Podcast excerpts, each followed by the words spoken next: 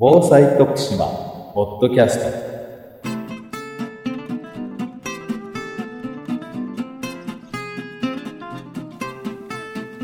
徳島県がお届けする防災徳島ポッドキャスト。今週も防災に関するさまざまな話題についてゲストをお迎えしてお話を伺います。今回は宍喰漁業協同組合にお邪魔しております。代表理事組合長の海老田健一さんにお話をお伺いします。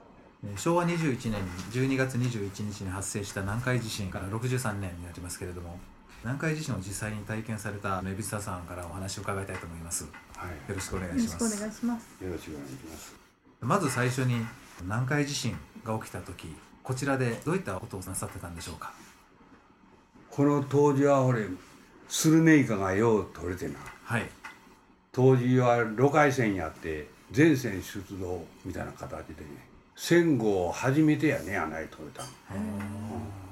もう、あの自分がだ、路海線で関相撲だはないなかったと思うけどね、ほんでもやっぱり40隻ぐらいあったんかな。あこれがほとんどこう竹ヶ島からはい。5分か10分ぐらいの沖合で取れたけどね、ーうーん。すすごく近くで取れたわけですね、え当時あの海老田さんがお住まいだったその竹ヶ島高知県と徳島県のほとんど境目のところ海の上にありますけれども、えうんえー今は橋でつながってですねはい。徳島県側から、まあ、簡単に行けるんですけれども当時はまだ橋もなかったですそうやね、もうあの徳島の奥の行者橋いうのを持ってきて吊り橋つけてもうて俺が36年。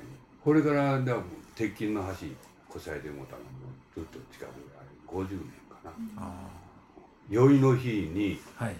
このスルメに皆出とったと思います。ほんでもあのただ地震の前夜なんですけど、はい。これがあのやっぱりこう凪の日やったんでねえ海面いうんか 海面がえはい。なんやこうたらいの中に水入れといて揺さぶったようなちゃぶちゃぶのようなうん。波になってね。普通のこの波ではないわけですよ普通の波でなしに冬のお宮よってに泣いた時やったらもうほんまにこう波がなしにねえほんでもうピラーピカーッとこうなぐんやけどこれがなんやこうたらいの中に水入れといてこう横に揺さぶったようなちゃぶちゃぶのようなこう海面やったね。えうんスルメイカ言うたらあの船の両舷にこう釣り針餌巻いてはい。両舷にやるんやけどねこれが一個もまともにこういかんねやな。沈んでいかない。沈んでほんでもうこうやっぱりこうハスカイに師匠が言いとるようにこう回りゅうるような状況で。ほんであれは前触れやったんかな。思ったりもしたんやけど。これが8時頃にえみんなこういうことでええ。あスルメイカも取れんのでえうん。みんな帰ってきたわけやな大量の時期だったのにうん。その日の前夜は取れんかったんですか、そう。こういうことやな。普通やったらもう日に日にこう200匹300匹ってね、これ取ってきよったのにはい。地震の前夜だけがはい。全然取れなんだね。あれほんでこうやっぱり海の中がこうドライカーになりよったんかね、うん、こういうまあ前兆やったんかどうか知らんけど全然取れいではい。みんながもう「はいなんか今日は」言ってこういうことで、うん帰ってきたの覚えてます、ほんで普通やったら10時か11時頃までおるんやけどねはい。でも8時頃にみんな帰っとったけどね、うんうん。うん帰ってからはもうすぐにお休みになられたんですか？そうやね。あの当時だはやっぱりあの若いシアド言うてこう人がこうよその家を買ってね、はい。これで若い人がこう寄ってえ相談したり協議したりするのにええ。これで買ってだほんでここで一緒にこう寝よったけどね。えうん。ほんで戻ってきてからはい。全然かからんし海が妙なったなあいうような相談をしてこれで寝たことを覚えてますかね。当時の年齢はおいくつだったんですか？4年の早生まれやけんね。はい。17歳と。あ。あはいな。半年ぐらいかな、17歳いたら高校3年生か高2高3ですね。で次の日は明け方の地震だったと思うんですけれども。うん。ほんで4時頃やなかったかいな思うんやけどもね、はい。目が覚めたら体がこないなりよって揺さぶりよってえ縦やら横やら分からんようなこう動く方であの地震が揺れたよねあれ。えはい。ほんであの目が覚めたけどちょうど自分の上にはあ昔あの正月端祭るのにええ。お棚言うてはい。あったけどね、釣り棚ですね、ええ釣りだなみたいなね、はい。ほんでこの下になっとったけんもう ほいで俺が落ちてきやへんかもで布団かぶってほいで泊まるまで寝よったんですほいでまああの泊まってからもう、まあ、自分の家に帰ったんやけどね。はい。家の方はどうでしたか？あの みんな起きてえ「はよ逃げないかん」言うてえまあ言うたら地震がやったら津波が来るいうあの感覚もあったんやろね。ほいで行いしよる時にえはい。このあの昔のあの移動いうんかな。はい。あ鶴瓶で組み上げるあ 組み上げる。はいあんながあってねえほいでこれがちょうどあの 3, 三軒か5軒か向こうのはい。道の真ん中にあったもんでえはい。近所のおじいさんがえ石を井戸へ掘り込んだら水がなかってほいでカラカラいう音が来たもんでええ。言うたら井戸の水が引くいうことは津波が来るいうことでほいでこれで津波が来るぞー言うて問えてくれて。えほいでほらいかんぞ早く逃げないかん高いところ逃げないかなっていう。これは覚えとるけどね、うん。家の前に高い昔の長屋みたいなところがあってね。ええ。北の町のもんがみんなここに逃げていてね、この自分やったら40軒ぐらいのはい。個数やったけどね、はい。えそういうことをみんな身内みたいなもんや、ほんでみんなが「いかんぞ早く逃げんか」言うて問い持って 行くような調子よね、当時の家族構成はどういったものだったんですか？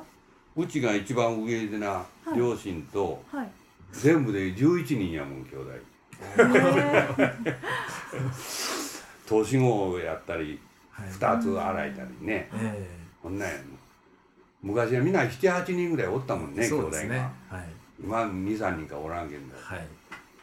このご兄弟とご両親とで実家で暮らしちゃったわけですよね。それで津波が来るけん逃げろっていう話になった時にあのご家族全員の方が即座にこう避難場所である長屋までスムーズに逃げれたんですか？ほうやね。まあ言うたらもうみんなこれ手つないだような形やな。あほやないと危ないけど、ーうん。えこの自分やったらお前みんなわらぞうりか。ねえ長靴か。はい、で周りも暗いしね。手つないでおかんと不安ですよね。あれ4時頃やったらまだ暗いもんね12月やいたら。はい。うん、無我夢中でさ逃げとんねやろな 真っ暗の中を逃げていかれたわけですね。ほんな懐中電灯やなあるけん今ははい。今なんでもあるけん津波が実際に来た時には波がかぶっているところっていうのはご覧にはなられてなかったおうこの津波が来たんは乗ってきたんはええ見とらんだけどね。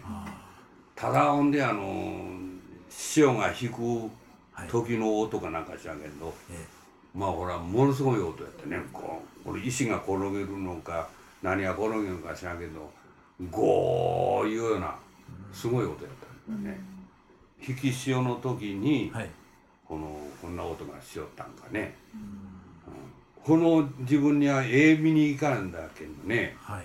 ほんで後で見たらな家の床したらみんなこう潮が入っとったよね。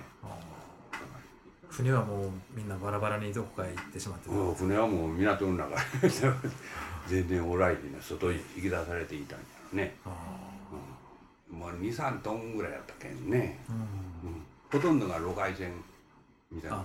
で手で漕いでいく。えはいですね、はい、津波でもう船が全部吸い出されていってしまったと。でその後、まあ普通の生活に戻るためにはどんなふうにして皆さん取り組まれたんでしょううん、津波がこうある程度かはい。落ち着いてからこうねえやっぱり漁師やけん一番先にこう船が船を求めてね、ええ。探しにこう回っていて、流れ寄った船はだこうあの自分でこうね、乗ってほいで戻ってきた人もおるしほいであの栄光いて帰ってきた船もあります。陸の方に打ち上げられてた船っていうのもあったんでしょうか？池の谷池の谷言うんやけどちょうど氏神さんの下の谷にはい。あの路外線が一隻ポカッとこう入っとったのね、もう一つは今皆家が建っとるけどねえ畑の真ん中に一つ流されてるうちの山の根の方やったけどね。港から何メートルぐらい上がってるところ。港があれやったらもう34メートルは期間やろね。そこまでもう船がも運ばれてたわけですね。運ばれていたんやろね、ほんでシーグリなんかもだこの水戸こそのあの南側の磯のずっと上カツオ船がね。はいあの昔の海やったら12、3トンがそうだ。な、こんな船が磯の上ずっと上の方に上がっとったもんね。あ考えられないようなところにやっぱり見とったです島ではお一人も亡くなられた方がなかったっていうのは本当にうん不幸中の幸いですよね。幸い。なはい。割とね、ええ。竹谷島だこのがんでこう覆っとるような島なもんであ。地盤が硬いからがね家の倒壊もなかったし。あ人身事故いうのはあんまりなかったです言うたら一つの島やけん津波が押し寄せてきてもあはい。両方こう包むような形でねな水が流れるけん詰まって持ち上げるような投げない。からほんであれあんまりねよそみたいにあんまり来とらんねやと思う。ぶつかるというよりも通り過ぎていった。通り過ぎていくわ、な奥が詰まっとったらね水の傘がいっぺんに増えるやん。はい。今日はどうもありがとうございました。ありがとうございました。ええどうも。今週の防災徳島ポッドキャストいかがでしたでしょうか？